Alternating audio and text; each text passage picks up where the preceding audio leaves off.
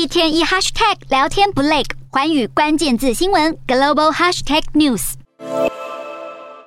柬埔寨还没迎来明年的全国大选，强人总理洪森已经先开始镇压异己的行动了。当地法院在十四号的大规模审判中，判决了大约六十名反对派人士有罪。好，这当中包含流亡法国的反对党领袖山兰西。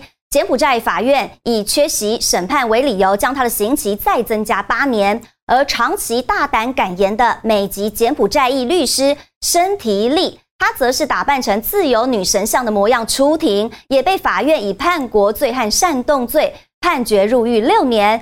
申提利对外表示，这是一场不公正的判决，而且所有的受审人都是无辜的。而这场针对反对派成员的审判，减少了总理洪森独裁之路的挑战，但却也让柬埔寨的民主走向了衰败。